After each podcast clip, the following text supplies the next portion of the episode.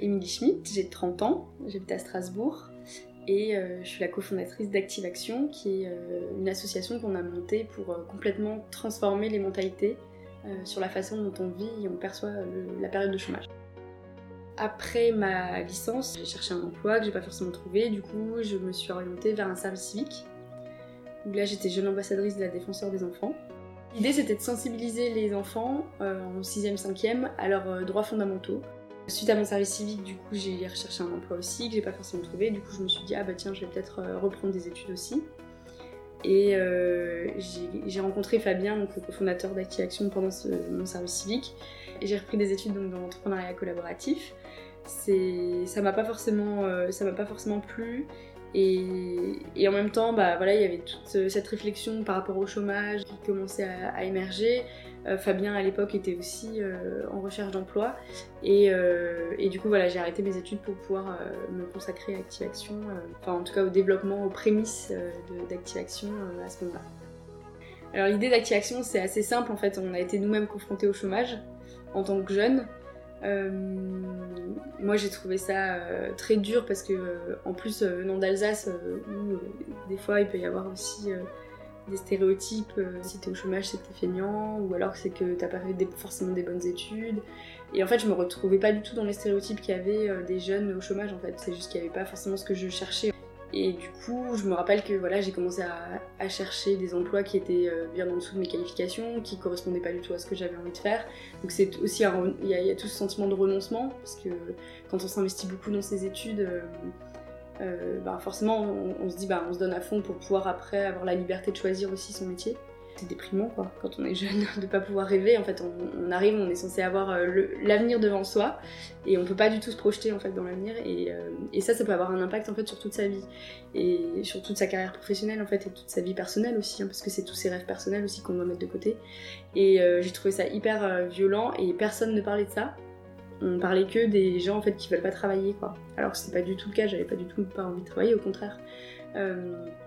Euh, et, pareil, Fabien était dans d'autres réflexions, alors lui ça l'a peut-être touché différemment, mais euh, toutes ces réflexions-là, ça nous a amené à nous poser la question vraiment, bah, c'est quoi le chômage euh, Pourquoi on le vit si mal Et en fait, c'est en, regardant les études scientifiques sur le sujet qu'on s'est rendu compte que ça faisait des années en fait que les, psychologues du travail, les chercheurs en, sciences sociales, etc., avait étudié en fait les conséquences psychologiques négatives du chômage et euh, c'était pas du tout pris en compte alors même qu'il démontrait que c'était un des premiers freins au retour à l'emploi.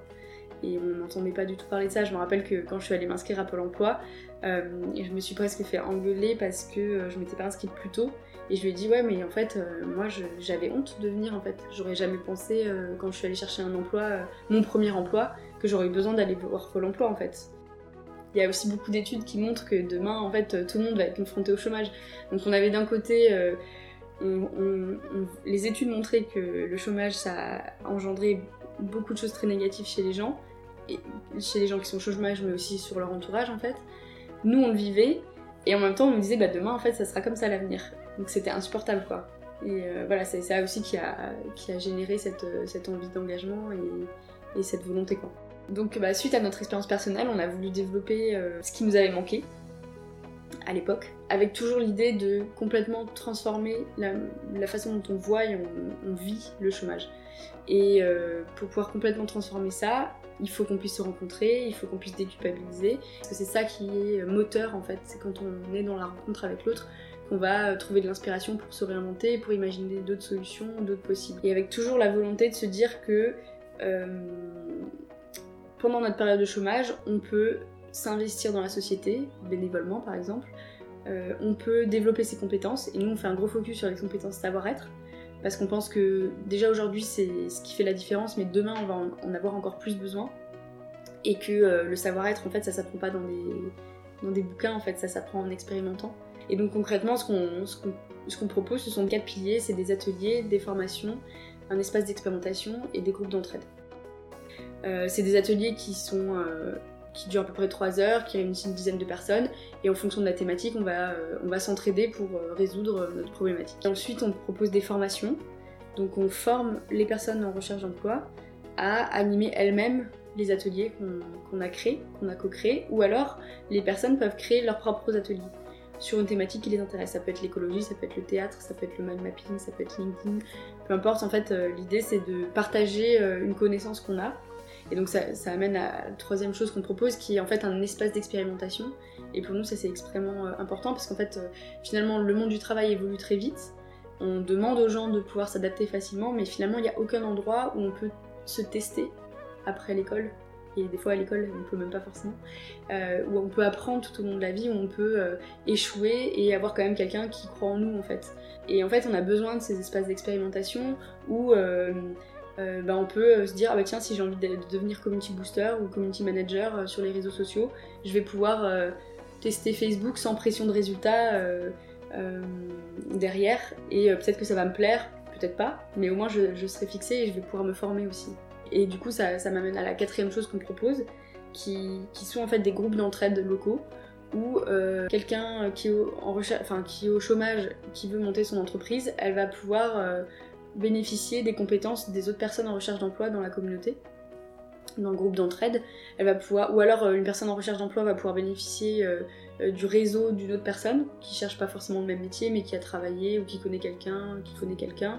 Et je trouve que c'est ça, enfin moi c'est ça que j'adore chez Activation, c'est que bah, finalement peu importe le statut que la société nous donne, on est tous utiles à quelqu'un d'autre et notre expérience, c'est pas parce que on n'a pas fait carrière dans une grande entreprise qu'on n'a pas quelque chose à apporter à quelqu'un qui a fait carrière dans une grande entreprise et vice versa forcément, le sens que ça m'apporte, c'est que euh, ben, toutes les semaines, voire des fois tous les jours, on reçoit des, témoignages en fait de personnes qui nous disent que ça a changé leur vie en fait d'avoir un espace bienveillant où ils n'ont pas été jugés, ils ont pu se poser les bonnes questions et, arriver à, développer euh, des compétences qui les ont aidés dans leur vie professionnelle ou personnelle, mais aussi avoir euh, rencontré des, amis en fait, parce qu'il y a beaucoup de gens qui rencontrent des amis aussi en étant chez Active Action. Et, ben voilà, c'est une façon de contribuer euh, à la, société dans laquelle on vit. C'est une façon aussi d'être en cohérence avec moi-même parce que moi je pense que j'ai eu beaucoup de chance dans ma vie. Je suis très reconnaissante, je sais que j'ai beaucoup de chance. J'aurais pu enfin pu naître dans un autre pays, dans une autre famille en France et ma vie aurait été totalement différente. Et, euh, et pour moi c'est une façon de rendre hommage aussi à tous les gens qui ont contribué à ce que moi je puisse être heureuse aujourd'hui en fait. La, chance que j'ai eue, c'est que je savais depuis toute petite que je voulais euh, entreprendre à un moment dans, ma vie et euh, que je voulais entreprendre pour pouvoir avoir un impact social à un moment donné. Mais c'est vrai qu'en sortant d'études, euh, même si je savais que j'avais envie, envie d'entreprendre, j'avais pas du tout assez confiance en moi pour le faire. Euh, enfin, en tout cas, je pensais que j'étais pas capable de le faire et qu'il fallait d'abord que j'ai un métier, que je travaille par exemple dans une grande entreprise pour connaître comment gérer une boîte, pour ensuite pouvoir après avoir la mienne. Je pense avoir perdu beaucoup beaucoup de temps avec euh, le doute personnel. Alors c'est bien de douter pour se remettre en question, mais euh, ça peut être extrêmement anxiogène et démotivant de douter de soi. J'aurais pu gagner beaucoup de temps en me disant euh, fonce, vas-y, t'as la, la chance d'avoir une, certaine sécurité autour de toi, affective, et, potentiellement financière dans le sens où je sais que si jamais euh, il m'arrive quelque chose, j'aurai au moins un toit en dessous duquel aller euh, parce que mes parents vont pas me, mettre à la porte. Euh, ça, ça donne quand même une certaine liberté, donc vas-y fonce. Et, et souvent, finalement, c'est ses propres doutes envers soi-même qui nous freinent plus qu'autre chose. Euh, et, pour moi, ça c'est une grande leçon de vie, c'est que finalement le chômage, ça a été génial, ça a été une super opportunité parce qu'en fait, ça m'a prouvé à moi-même que j'étais capable de faire bien plus que ce que je pensais en fait. Et du coup, aujourd'hui, il n'y a plus grand chose qui me fait peur et que quand j'ai envie de faire quelque chose, ben, même si ça me fait peur, même si j'ai l'impression que j'ai pas les compétences pour le faire, je me rappelle, ben, en fait, t'avais exactement le même sentiment à, tes 18 ans ou à tes, euh, à tes 25 ans et par la force des choses, t'as été obligé de le faire et t'as as quand même réussi. Donc, euh, euh, c'est ça aussi qu'on a envie de transmettre euh, dans Active Action, c'est que des fois il y a des choses qui nous font peur et on n'ose pas le faire quand on n'a pas trop le temps pour y penser et quand on est un peu obligé parce qu'il y a le chômage qui est là, bah, ça peut devenir euh, une vraie révélation personnelle aussi. Mes parents étaient plutôt très sceptiques sur Active Action, sur ma capacité aussi à, entreprendre si jeune. Et c'est vrai que ça n'a pas été facile du tout d'imposer ce choix-là finalement. Ouais, non, ça a été, c'est vrai que ça a été compliqué. Ça a été compliqué, ça a été. Euh, euh, en fait, il a fallu que je me débatte avec mes propres doutes et avec les doutes en fait de l'extérieur.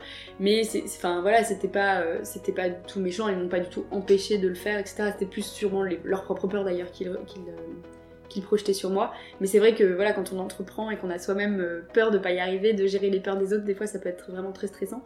Donc c'est vrai que le début d'Active Action a été a été compliqué par rapport à ça. Mais après, ben, le fait aussi qu'on ait entrepris à plusieurs, euh, et que finalement, ben, il y a aussi, euh, il n'y a pas que la sphère familiale, il y a aussi la sphère amicale qui, euh, qui donne de l'énergie pour, pour continuer. Et après, je pense que c'est aussi, ben, des fois, ben, c'est bien d'être obstiné en fait, d'avoir. je sais que des fois, on dit que voilà, être obstiné, ça peut être un défaut. Moi, je pense que ça m'a plutôt réussi. Parce que voilà, il y a des fois dans la vie où il faut être obstiné et que. Et, c'est vrai qu'il y a, y, a eu des moments où. Euh, euh, clairement, il y a des gens qui m'ont dit bah, pourquoi tu. Pourquoi tu continues là-dedans? Tu pourrais euh, avoir un travail où tu es beaucoup mieux payé, enfin où t'es payé déjà, parce qu'au début quand on se lance, on n'est on pas payé quand on se lance dans, ça. En plus, voilà, il y a tous les stéréotypes autour du social, il y avait déjà, enfin la, thématique du chômage, il y, a, déjà plein de structures euh, qui, travaillent et qui font du super travail. Donc euh, voilà, il y a aussi beaucoup de gens qui disaient mais comment vous allez trouver votre place là-dedans, etc. Et euh, c'est vrai qu'il y avait des moments où il y avait tout contre nous, entre guillemets, où on ne voyait pas forcément ce qui pouvait nous retenir, mais le fait d'être obstiné, ben, du coup on continue parce qu'on a cette petite intuition moment donné de se dire euh, bah en fait si j'ai vécu ça à un moment c'est bien qu'il y a quelque chose en fait. Et euh, c'est aussi d'avoir confiance en, en, soi en se disant euh, mon expérience elle vaut aussi quelque chose. Et il faut, faut, continuer quoi. Et en même temps tous ces gens qui, qui vous disent que c'est pas une bonne idée que ça va pas marcher ils vous donnent une information qu'il faut être assez humble pour pour recevoir et du coup adapter un petit peu. Mais enfin voilà c'est un subtil équilibre c'est un subtil mélange ce qui m'a beaucoup euh, aidé à persévérer et à, pouvoir trouver ma voie, etc., c'était une phrase de Goethe qui dit euh, Nos désirs sont les pressentiments des possibilités qui sont en nous. Et, euh, je, me suis souvent raccrochée à cette phrase en disant voilà, si j'ai envie de le faire, c'est que quelque part que je suis capable, il faut juste que j'apprenne à le faire. Et c'est vrai que j'ai l'impression des fois dans les discours ambiants où il faut que pour faire quelque chose, il faut savoir déjà le faire. Et ça, ça a pu me paralyser à, des moments dans ma vie. Euh, et, voilà, de se raccrocher à se dire, mais non, en fait, si j'ai envie de le faire, c'est que je, vais pouvoir développer les compétences pour y arriver.